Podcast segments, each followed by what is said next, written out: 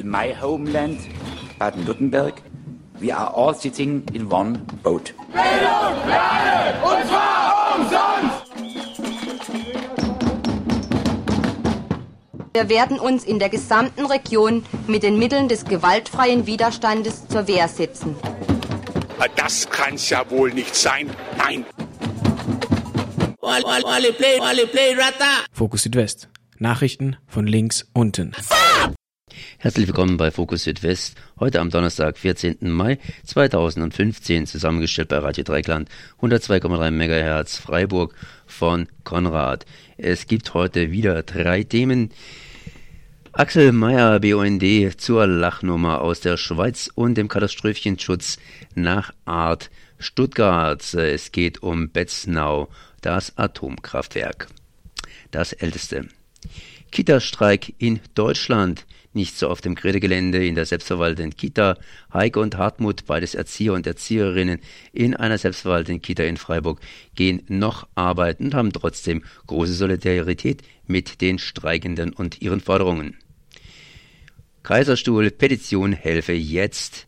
Dies ist der erste Versuch, mit Hilfe einer gemeinsamen Petition bedrohte Natur zu schützen. Frau Dr. Brigitte Dahlbender, die Vorsitzende des Pionnier Landesverbandes Baden-Württemberg und Dr. André Baumann, der Vorsitzenden des NABU Landesverbandes, arbeiten da Hand in Hand. Das Regierungspräsidium Freiburg hat am 22. Januar 2015 im Rahmen eines Zielabweichungsverfahrens für den Neubau eines großen Baukomplexes mit Weingut, Gaststätte und Ferienwohnungen die Abweichung von der im Regionalplan enthaltenen Ausweisung einer Grünzäsur zugelassen und damit den Weg freigemacht für die nächsten planungstechnischen Schritte der Gemeinde im Kaiserstuhl groß bauen zu lassen. Frank Baum zu den Hintergründen, den Weg einer Petition zu gehen. Ich passe zu keinem. Ach, Unsinn. Jedes Töpfchen findet sein Deckelchen. Na, na, na, na, na, na. Jedes Töpfchen findet sein Deckelchen, jeder Kater findet die Katz, jedes Knöpfchen findet sein Fleckelchen, jedes Mädchen seinen Schatz. Sicher findet der Topf sein Deckelchen und der Kater seine Kratz. Sicher findet der Knopf sein Fleckelchen nur für mich gibt's keinen Schatz. Das Glück kommt über Nacht.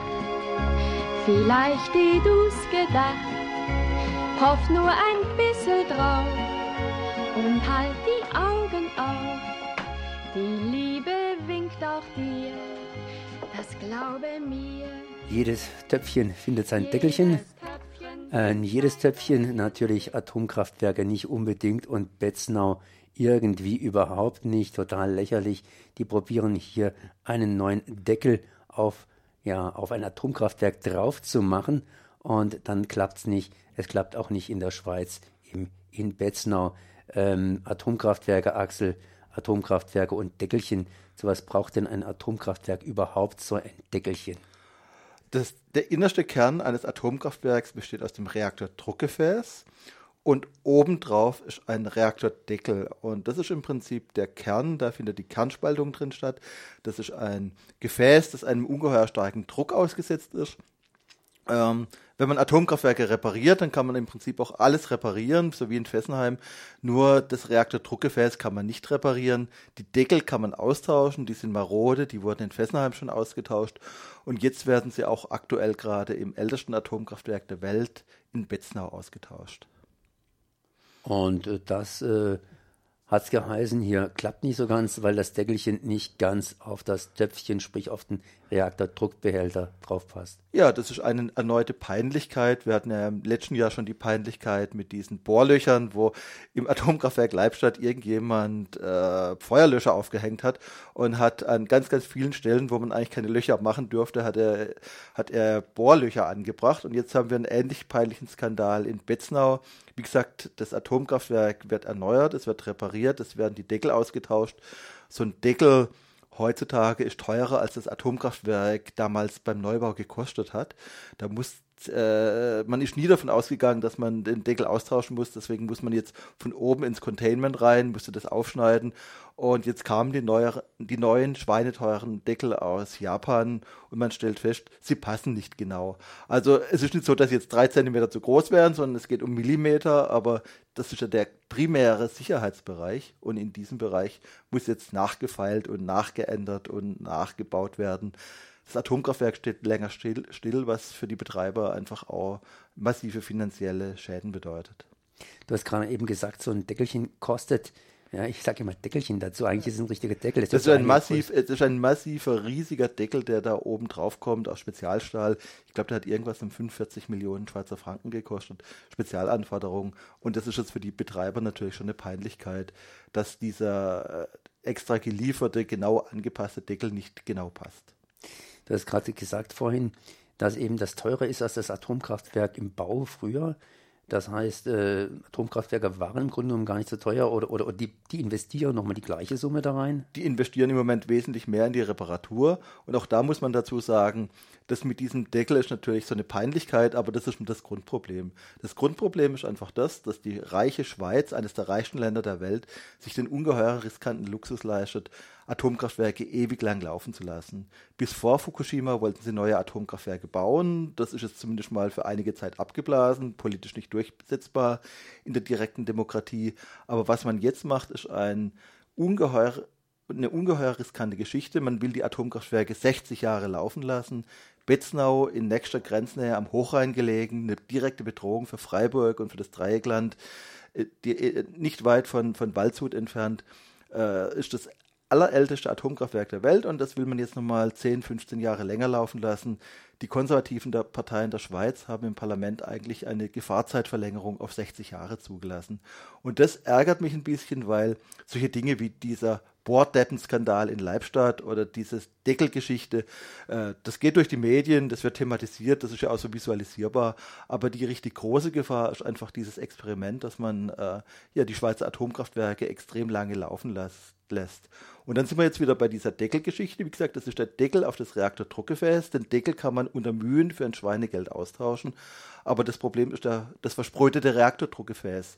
Da findet die Kernspaltung statt. Da, das wird mal heiß, wird mal kalt. Da wird mal kaltes Wasser eingespeist. Das ist einem ständigen, einer ständigen Belastung ausgesetzt. Und dieses Teil lässt sich nicht austauschen. Und wenn dieses Teil reißt, dann führt es zu einem nicht beherrschbaren äh, Supergau. Das ist einfach das Problem. Und das steckt dahinter. Und es ärgert mich, dass die reiche Schweiz uralte Atomkraftwerke betreibt. Und was dann, wenn es tatsächlich diesen Super-GAU gibt? Ich meine, das kann ja in Betznau passieren, aber auch hier in Fessenheim. Und äh, das heißt natürlich, es sind auch in der letzten Zeit gewisse Notfallpläne hier erstellt worden. Auch das ist ein uraltes Thema vom BUND, da bin ich eigentlich seit Jahrzehnten dran. Der beste Katastrophenschutz ist, das Atomkraftwerk abzustellen, gar keine Frage. Aber solange die alten Kisten laufen, braucht es einfach einen seriösen äh, Katastrophenschutz. Und die bisherigen Katastrophenschutzpläne waren eigentlich Katastrophenschutzpläne. Das heißt, sie haben die Menschen nicht geschützt. Sie, sie war, die Menschen waren auf eine Katastrophe nicht vorbereitet. Jetzt gibt es minimale Fortschritte. Jetzt soll auch ein 20 Kilometer Radius evakuiert werden. Für Behörden wie das Regierungspräsidium eigentlich eine nicht vorstellbare Leistung. Also wie soll man es schaffen, 20, äh, in einem Radius von 20.000, äh, von 20 Kilometern äh, über 100.000 Menschen zu evakuieren. Aber trotzdem, Fukushima und Tschernobyl haben gezeigt, 20 Kilometer Radien, Evakuierungsradien sind eigentlich lächerlich. Das heißt, man müsste eigentlich im Katastrophenfall wesentlich größere Gebiete evakuieren. Als BUND sehen wir minimaler Fortschritt, aber immer noch Katastrophenschutz. Und wir sehen, dass praktisch das, ganze, das gesamte Radio Dreiecklandgebiet abgedeckt ist. Ja, also wie gesagt, äh, im Falle einer Katastrophe kommt es darauf an, woher kommt der Wind her, wie schnell äh, entwickelt sich die Katastrophe, regnet es an dem Tag. Je nachdem kann es dann auch sein, dass Stuttgart evakuiert werden müsste. Und da ist der jetzige Katastrophenschutz äh, ein minimaler Fortschritt, aber nicht mehr. Axel, ich danke mal für das Gespräch. Ich bedanke mich bei Radio Dreieckland für das stete Interesse an diesem Thema und wie gesagt, in Sachen Gefahrzeitverlängerung, Fessenheim in Sachen Gefahrzeitverlängerung, Betznau müssen wir auch am Ball bleiben. Ja, hallo, im Studio Heike und Hartmut von der Kita hier gegenüber. Ihr seid eine selbstverwaltete Kita, deswegen seid ihr im Moment nicht im Streik, aber ihr habt euch trotzdem gerade ein bisschen losgeeist, um hier mit mir über den Kita-Streik zu sprechen. Vielleicht jetzt noch mal vorab. Der Kita-Streik ist in aller Munde bundesweit. Es gab am Wochenende Demos bundesweit. Es äh, geht um die Forderung, so dringt es nach außen, nach mehr Geld, nach mehr Bezahlung für alle in den sozialen Berufen. Es geht um diese 10 Prozent und es geht um eine Aufwertung. Eigentlich müsste es ja um viel mehr gehen. Jedenfalls darüber würde ich gerne mit euch reden. Heike und Hartmut. Und vielleicht zuerst, was gefällt euch an dem Streik gerade gut? Ja, gut gefällt mir auf jeden Fall, dass endlich mal gestreikt wird, weil es ist schon längst überfällig, die sogenannten traditionellen Frauenberufe endlich äh, aufzuwerten und stärker ins Bewusstsein zu rücken, was für eine wichtige Arbeit da gemacht wird. Ich meine, das ist ja eine Entwicklung, die gibt es schon seit vielen Jahren. Wenn man sich anguckt, je älter die Kinder oder später dann zu betreuenden Jugendlichen sind und je höher höher die Bildung ist, umso besser ist auch die Bezahlung und so höher ist auch der Männereinteil. Und das ist eine Schieflage, die gibt es immer schon strukturell und das hat sich auch bisher wenig geändert. Wenn man anguckt, äh, bei unserem Beruf äh, in Kindergärten, da arbeiten 90 Prozent jetzt mal über den Daumen gepeilt Frauen und Grundschule wird es dann schon ein bisschen weniger, aber auch nicht viel. Da ist auch vielleicht 80, 70 Prozent Frauenanteil. In den Hauptschulen oder Werkrealschulen, wie sie jetzt heißen, äh, ist es dann 50-50 etwa. In den Gymnasien ist dann der Männerabteil viel höher und in den Universitäten gibt es dann kaum noch Professorinnen und C4 schon gar nicht genau. oder ganz wenig. Und das ist einfach eine Schieflage, die gehört schon seit langem äh, geändert. Und du, was gefällt dir? Du warst auch auf der, auf der Demo jetzt am Samstag hier in Freiburg. Ja. Mhm. Äh, sagst du auch nochmal, was, was du jetzt gut findest an dem Streik? Na, ich schließe mich dem Hartmut okay. einfach an. Ja. ja ist längst überfällig. Ja. ja. genau. Dann werden wir beim nächsten Punkt, ähm, also es geht um diese Forderungen, die wir vorher hatten. Was denkt ihr denn? Also es wird ja immer gesagt, es wird zu viel gefordert, aber man könnte ja auch die Position haben, es ist eigentlich grundsätzlich wird zu wenig gefordert, oder? Wie seht ihr das? Zu viel wird bestimmt nicht gefordert. auf gar keinen Fall. Das wäre schon eine angemessene, äh, wäre schon sehr angemessen. Und wenn man den Forderungskatalog mal anschaut, ne, das umfasst einfach vieles. Und viele haben einfach auch nicht den Einblick in unseren Beruf wirklich, ne, was, was da alles, was alles geleistet wird. Was mir fehlt, ist einfach auch so, was diese ganze frühkindliche Bildungswahnsinn angeht. Ne? Und da fängt's, da fängt's einfach für mich oder für uns, ich glaube, ja. kann da auch für dich sprechen, da fängt's eigentlich auch schon an. Was meinst ne? du damit?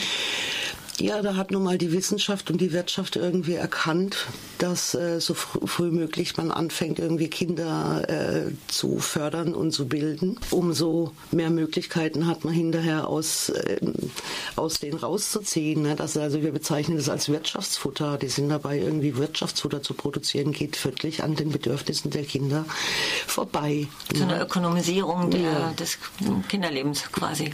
Ja. Genau. Das ja. ist auch der ganz grundsätzliche Punkt, den ich, äh, der mir auch in diesem Streik zu kurz kommt. Mhm. Das also es ja gilt ja bei weitem nicht nur für unseren Bereich, sondern ist ja eine gesamtgesellschaftliche oder muss schon die ganze Welt nennen, äh, Entwicklung, dass äh, einfach äh, eine starke Konzentration von wenigen Konzernen stattfindet, das Banken- und Finanzwesen dominiert, die Staaten immer ohnmächtiger werden, eigenverantwortlich äh, überhaupt zu gestalten, sondern eigentlich den Bedingungen der Wirtschaft hinterherrennen und das äh, aber nicht wirklich problematisiert wird, sondern äh, im Gegenteil, es wird versucht, sozusagen uns auch eben als Erzieher und Erzieherinnen damit einzubinden, dass wir quasi äh, Vorgaben, die von der Wirtschaft kommen, umsetzen sollen, um die mhm. Kinder möglichst gut äh, heißt es ja dann vorzubereiten, um eben ihr, äh, ihren Platz hier in dieser zu funktionieren, Welt zu, finden, zu, zu funktionieren. Genau. Und es wird gar nicht gefragt, wie ist eigentlich diese Welt gerade. Und ja, und das ist, im, also wenn ich das mal platt formuliere, es ist so ein Diktat quasi auch von äh, Wirtschaft und Ökonomie auf die Kinder, auf das Leben. Und aber eigentlich müsste ja umgekehrt sein, oder? Also Diktat jetzt nicht, aber. Na, ich denke, es ist halt ein Grundwiderspruch, wenn man irgendwie fordert, irgendwie jetzt gerade die sogenannten Frauenberufe aufzuwerten und irgendwie die Arbeit mit Menschen höher höher zu bezahlen und wertzuschätzen als die Arbeit mit Geld oder mit Maschinen, wie das ja auch auf der Demo am Freitag gut ausgedrückt worden ist, dann bedeutet das aber auch, dass man grundsätzlich sich fragen muss, was ist die Funktion äh, mhm. von uns Erziehern und was ist, mhm. äh, ja, und was ist sie eben nicht. Und da habe ich grundsätzliche ja, Bedenken auch, dass, dass das klar genug rauskommt, weil wir möchten nicht Erfüllungsgehilfen einer Ökonomie sein. Ja, was sich halt einfach auch grundlegend verändert hat mit diesem ganzen frühkindlichen Förderungsbildungswahnsinn ist, dass äh, viele Kindergärten heute überhaupt nicht mehr mit Gruppen arbeiten. Gruppen sind komplett aufgelöst. Ne? Wir arbeiten zu zweit mit 15 Gruppen, mit 15 Kindern äh, auf, auf drei Gruppen verteilt. Ne? Und dann haben äh, in anderen Kindergärten ist es so, dass eben keine festen Gruppen mehr bestehen, was wir total wichtig finden, was die Beziehung mit den Kindern angeht, wie sie sich dann natürlich, wenn eine gute Beziehung ist, kannst du dich anders entwickeln, du wirst anders gesehen. Und die haben einfach in den anderen Kindergärten spezielle Räume, ne?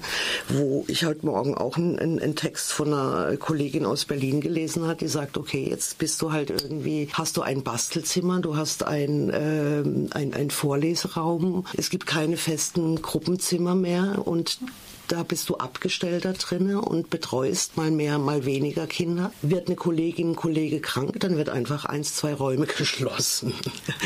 Die, die, und diese Kinder verteilen sich dann wieder auf die anderen Räume. Ne? Dann hast du dann wieder ganz viele Kinder und sie haben keine festen Ansprechpartner mehr.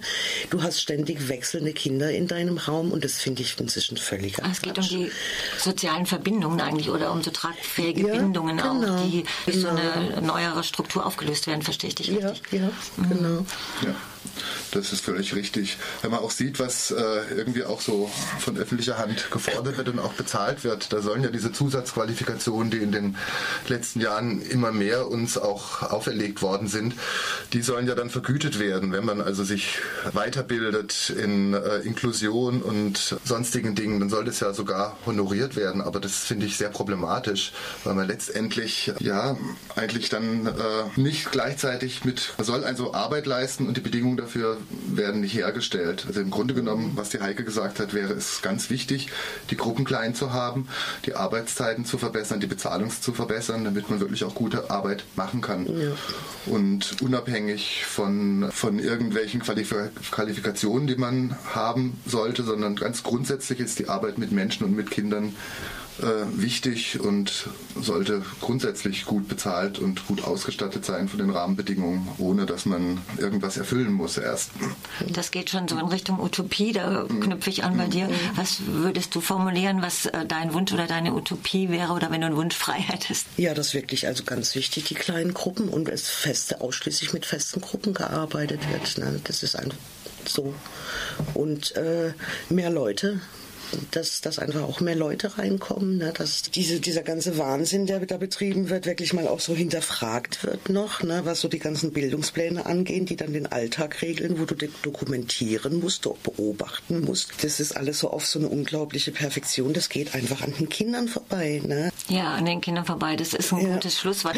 Ganz herzlichen Dank, dass ihr so spontan reingekommen seid ja. und für das, was ihr hier gesagt habt. Danke. Danke auch. Toll, wenn man Papier in der Hand hat. Ich habe das Papier hier in der Hand, der BUND, der Bund für Umwelt und Naturschutz Deutschland und der NABU, der Naturschutzbund Deutschland, die haben eine Petition eingereicht und zwar gegen die Entscheidung des Regierungspräsidiums Freiburg vom 22. Januar 2015 AZ21 2, ja. das ist eine längere Nummer. Ja. Und ich bin jetzt hier verbunden mit Frank Baum, der mir das ein bisschen erläutern kann. Wenn ich es richtig verstanden habe, im Kaiserstuhl soll gebaut werden und äh, das praktisch in so einer Art Naturschutzgebiet. Das heißt, da gibt es verschiedene kleinere Pünktchen, diese Naturschutz und dazwischen kann man irgendwie dann größere Sachen bauen, die nicht Naturschutz sind. Äh, ich bin jetzt dran. Ja, du bist okay, dran. Gut, also ganz so ist es nicht. Äh, das sind relativ große Naturschutzgebiete ringsherum in diesem Gebiet, um was es geht. Äh, aber dazwischen kann man auch nicht bauen, wie man will. Es gibt da verschiedene Restriktionen. Also zum einen gibt es einen Regionalplan und der gibt genau vor, wo gebaut werden kann und wo nicht. Und es gibt da die sogenannten Grünzäsuren. Das sind Flächen zwischen verschiedenen Gemeinden oder Gemeindeteilen, die eben gerade freigehalten werden sollen und nicht bebaut werden sollen. Und die Fläche, um die es geht hier im Kaiserstuhl, ist eben eine solche Grünzäsur nach dem Regionalplan. Das liegt genau zwischen Oberbergen und Schelingen. Das sind Ortsteile von Vogtsburg. Jetzt mach ich erstmal Punkt. Punkt, du hast sicher jetzt irgendwelche Fragen. Ich höre. Ja klar, ich meine, dann dürfte ja alles gelaufen sein, sprich äh, Grünzäsur darf nicht gebaut werden und Ja. die Sache ist geklärt. Ja, das wäre sehr schön, wenn das so wäre, so wie das der Regionalverband eigentlich vorsieht. Aber die Gemeinde Vogtsburg möchte gerne in dem Gebiet bauen, und zwar ein Weingut aussiedeln mit Ferienwohnungen, mit äh, Gastronomie und mit Außenanlagen und, und, und. Also eine ziemlich große Geschichte in diesem eigentlich geschützten Gebiet. Und da muss ein sogenanntes Zielabweichungsverfahren eingeleitet werden, weil da eben von den Zielen des Regionalplanes abgewichen wird. Und ja, da wurden dann Gutachten eingeholt und das ist dann eine ziemlich umständliche Geschichte. Und Anfang des Jahres hat das Regierungspräsidium diese Zielabweichung genehmigt, sodass also der Weg jetzt geöffnet ist für die weiteren Schritte, sprich Bebauungsplan und Änderung des Flächennutzungsplanes und so weiter. Und wir finden das eigentlich ziemlich schlimm. Ich kann auch sagen, warum. Der Kaiserstuhl ist ja als Ganzes eine sehr interessante, seltene und bemerkenswerte Landschaft mit vielen Besonderheiten geologischer, botanischer, zoologischer Art. Also insgesamt eigentlich eine sehr schützenswerte Landschaft. Zudem ist es auch eine sehr schöne Landschaft. Und da wird nun ohnehin schon recht viel gebaut um den Kaiserstuhl, auch im Kaiserstuhl. Und wir sind der Meinung, in diesem an sich geschützten Gebiet sollte sowas nicht zugelassen werden. Also wir können diese Entscheidung des Regierungspräsidiums eigentlich nicht so recht nachvollziehen. Ähm, ich muss jetzt noch was dazu sagen. Also diese mh, Ausweisung als Grünzäsur nach dem Regionalplan ist die eine Unterschutzstellung. Es gibt aber noch was anderes. Es gibt ja wie, wie ihr wahrscheinlich wisst, ähm, dieses ähm, europäische Schutzgebietssystem äh, Flora, Fauna, Habitatrichtlinie FFH. Und nach dieser Richtlinie ist genau das Gebiet, um das es geht, auch geschützt. Also das hat diesen ähm, speziellen Schutz, nachdem eben auch dort nur in ganz speziellen Ausnahmen gebaut werden darf. Und das ist ja alles so ein bisschen auf die leichte Schulter genommen worden. Und man hat einfach gesagt, der ein, der, dieser Eingriff ist nicht sehr erheblich, sodass man ihn genehmigen kann. Also wir sind halt auch der Meinung, das ist ein ganz schlechtes Beispiel. Dann können sich andere Gemeinden darauf berufen, können sagen, da ist es genehmigt worden, wir wollen jetzt sowas Ähnliches auch machen. Und das ist im Grunde auch ein ganz schlechtes Signal für unsere grün-rote Landesregierung, die eigentlich Naturschutz Flächen sparen ähm, und Entwicklung im Innenbereich, nicht im Außenbereich, das haben die auf die Fahnen geschrieben und das sind auch Grundsätze, die wir sehr gut finden, aber das wird hier alles völlig missachtet. Und das Regierungspräsidium ist ja dem Ministerium in Stuttgart unterstellt. Und deswegen ist jetzt eben diese Petition eingereicht worden. Und die läuft jetzt nicht auf der regionalen Ebene, sondern das ist eigentlich erstmalig der Fall. Eine gemeinsame Petition von BUND und NABU, unterzeichnet von den beiden Landesvorsitzenden, nämlich von der Frau Dr. Dahlbender und von dem Herrn Baumann, die also für den ganzen Landesverband jeweils sprechen. Das ist also schon was Ungewöhnliches und Gewichtiges. Ja gut, wir sind da, ähm, naja, bedingt optimistisch. Ähm, wir versuchen mal, ob wir da irgendeine andere Lösung erreichen können mit Hilfe des Petitionsausschusses. Ich habe vorhin gerade hier gesagt, hier Papier in der Hand halten. Sind solche Grünzäsuren überhaupt das Papier wert, auf dem sie stehen? Ich meine, ein Politiker, wenn es mal gut geht, das heißt, wenn irgendwelche Bauernfragen fern liegen, macht man schon mal ein kleines Naturschutzgebiet und genau dann, wenn es kritisch wird, dann, äh, äh, wie heißt so schön, wenn es regnet, hat man halt keinen Regenschirm. Ja, ja. Also das ist eine sehr komplizierte Geschichte mit der Regionalplanung und die Tatsache, dass irgendwo zwischen zwei Orten eine Grünzäsur ausgewiesen wird, heißt noch lange nicht, dass die auch bestehen bleibt. Wir sind ja jetzt gerade in der Fortschreibung des Regionalplanes südlicher Oberrhein. Das ist also das Gebiet von Kreis Breisgau-Hochschwarzwald bis inklusive Ortenau-Kreis, also ein sehr großes Gebiet und die ganze Konstruktion ist ein bisschen problematisch, weil das letzte Wort hat der sogenannte Planungsausschuss und in diesem Planungsausschuss sitzen halt zu 50 bis 60 Prozent Bürgermeister, die nicht unbedingt dieselben Interessen haben wie die Planer des Regionalverbandes. Da gibt es also immer wieder äh, erhebliche Meinungsunterschiede und in vielen Fällen wird dann doch irgendwas zurückgenommen und wieder gestrichen, was sinnvollerweise eigentlich sein sollte, passt aber dann halt oft nicht mit den kommunalen Planungen zusammen. Und dann, naja, dann wird halt auch irgendwas wieder, wie gesagt, gestrichen, was eigentlich bleiben sollte. Wir haben eine Verwaltung, die Verwaltung ist noch unter Schwarz praktisch hier ins Amt gekommen und jetzt hier unter Grün-Rot, äh, meistens immer noch im Amt. Hat ja. es irgendwas, äh, hat es irgendwas zu sagen oder ist es nur einfach so, dass die halt ihre Arbeit machen? Also, das ist eine ganz schwierige Frage, weil die Menschen sind natürlich verschieden in ihrer politischen Ausrichtung, auch in der Weise, wie sie welche Sympathien haben, das spielt natürlich dann schon auch alles immer eine Rolle. Dann wird dann auch von Sachzwängen gesprochen. Die gibt es natürlich manchmal schon auch. Also man muss da wirklich ähm, genau hinschauen und möglichst auch die Leute kennen. Und das ähm, ist bei uns natürlich nur bedingt möglich, dass wir die Leute im Regierungspräsidium persönlich kennen. Ähm, also nicht ganz einfach. Wir sind der Meinung, dass eigentlich diese ähm, Genehmigung im Zielabweichungsverfahren nicht hätte erfolgen dürfen nach den bestehenden gesetzlichen Grundlagen. Und das haben wir in der Petition ja auch begründet und dargelegt.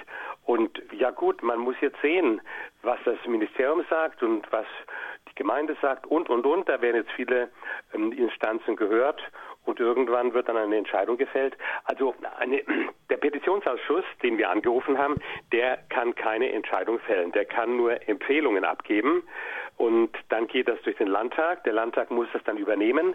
Muss er nicht, aber das ist die Regel. Und dann wird man sehen, was die Behörden dazu sagen zu diesen Empfehlungen. An sich sind die nicht unbedingt bindend, aber es sind schon nicht irgendwelche ganz willkürlichen Empfehlungen, sondern das, was der Petitionsausschuss sagt, hat schon auch ein gewisses Gewicht. Da sind die Abgeordnete aller Landtagsfraktionen drin. In diesem Ausschuss gibt es immer einen, der ist sozusagen der Berichterstatter, ähm, der kniet sich dann besonders in diese ganze Geschichte rein und arbeitet dann auch irgendwelche äh, schriftlichen Stellungnahmen und Empfehlungen aus. Und ja, wir sind gespannt, äh, was dabei rauskommen wird. Das heißt, es geht jetzt nicht vors Gericht, sondern es geht einen politischen Weg. So ist es. Absolut, nein, es geht nicht vors Gericht. Ähm, wir haben das auch überlegt, aber es ist eigentlich so, dass man da überhaupt bei den Juristen keine Erfahrung hat, ob überhaupt eine Klage gegen einen Beschluss nach Zielabweichungsverfahren möglich ist. Äh, das hat es noch nie gegeben, dass da geklagt wurde. Insofern ist das noch Neuland. Und äh, wir haben es dann also nicht gewagt zu klagen, äh, denn das kann sehr teuer werden.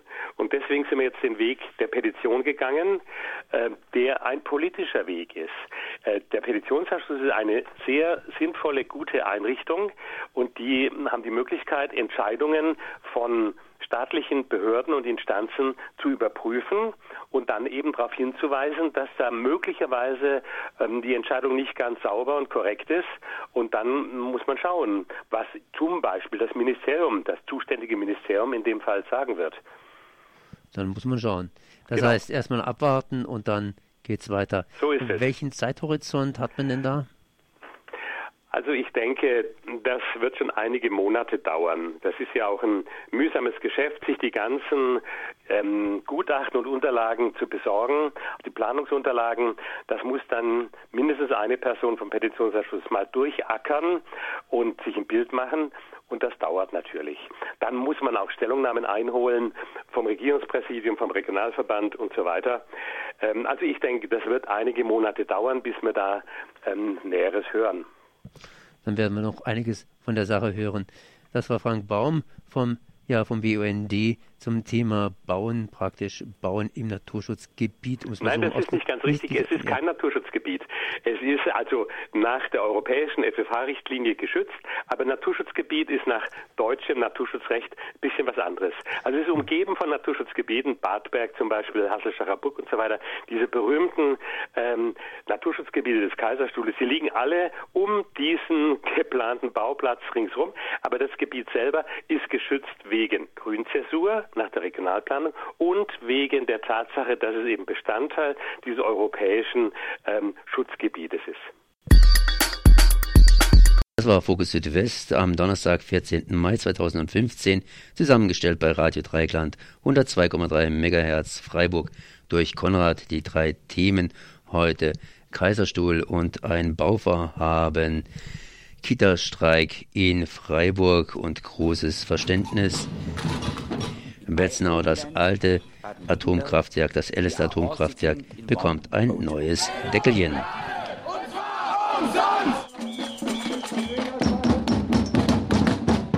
Wir werden uns in der gesamten Region mit den Mitteln des gewaltfreien Widerstandes zur Wehr setzen. Das kann's ja wohl nicht sein. Nein.